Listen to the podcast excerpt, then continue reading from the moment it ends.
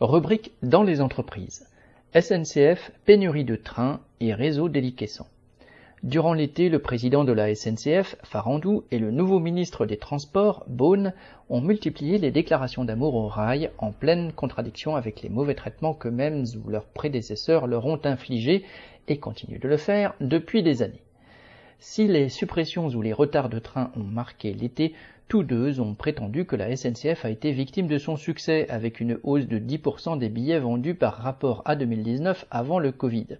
Mais début juillet, bon nombre de destinations étaient saturées et les trains bondés ou hors de prix pour les milieux populaires.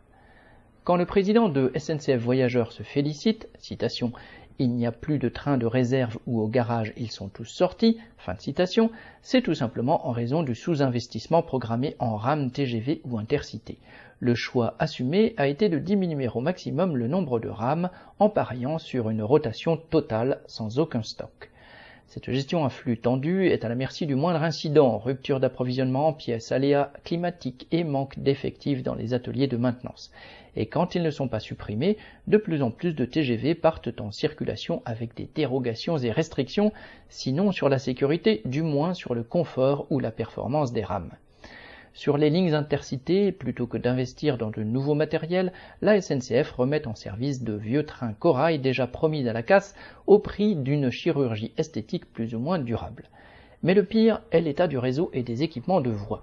Le réseau ferré national a perdu plus de 3000 km de lignes depuis 2012, mais une grande partie du réseau restant est dans un état lamentable et continue de vieillir.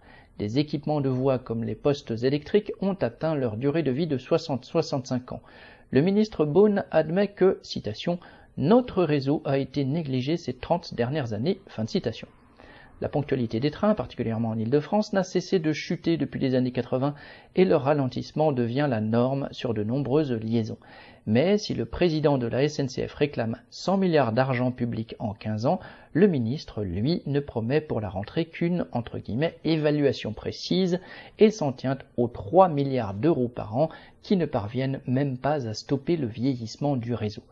Bref, le seul investissement réel et massif des responsables du ferroviaire se fait dans la communication. Christian Bernac.